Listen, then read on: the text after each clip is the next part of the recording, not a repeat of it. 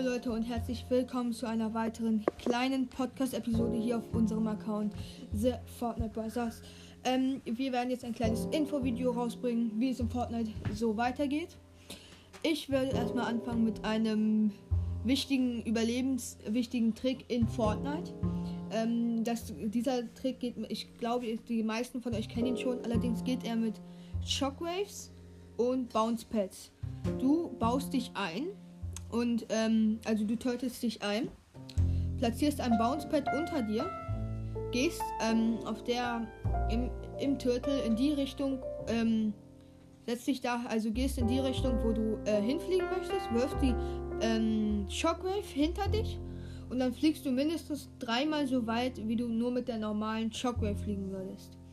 Und dann äh, möchte mein Bruder nochmal eine neue Waffe vorstellen. Ähm, ja, ich würde sagen, das macht er jetzt auch direkt. Und die neue Waffe heißt ähm, Troll Launcher. Und der Troll Launcher, das ist ein Rocket Launcher.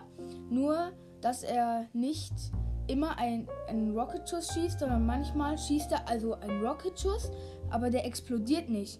Aber der normale Rocket-Schuss, der macht dann mehr Schaden, weil man weiß halt nicht, wann der Rocket-Schuss da rauskommt, der richtige, weil das ist halt ein Troll-Launcher, damit will Epic Games uns trollen. Und ja. Ja, und ähm, ist auf jeden Fall richtig krass, wenn diese Waffe jetzt wirklich reinkommen würde. Es ist äh, noch nicht wirklich bestätigt, aber wir glauben beide, dass diese Waffe reinkommt. Und dann wird es noch einen neuen Boss geben. Ich habe gerade, ähm, weiß gerade noch, wir wissen noch nicht, wie der heißt. Auf jeden Fall wissen wir, dass dieser Boss eine exotische Waffe bei sich haben wird.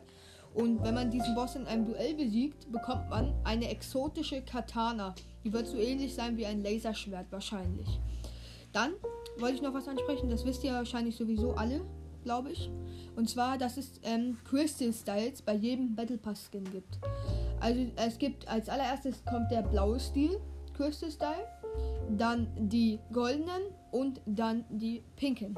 Ja, das war's dann noch mit dieser kleinen Podcast-Folge. Haut rein.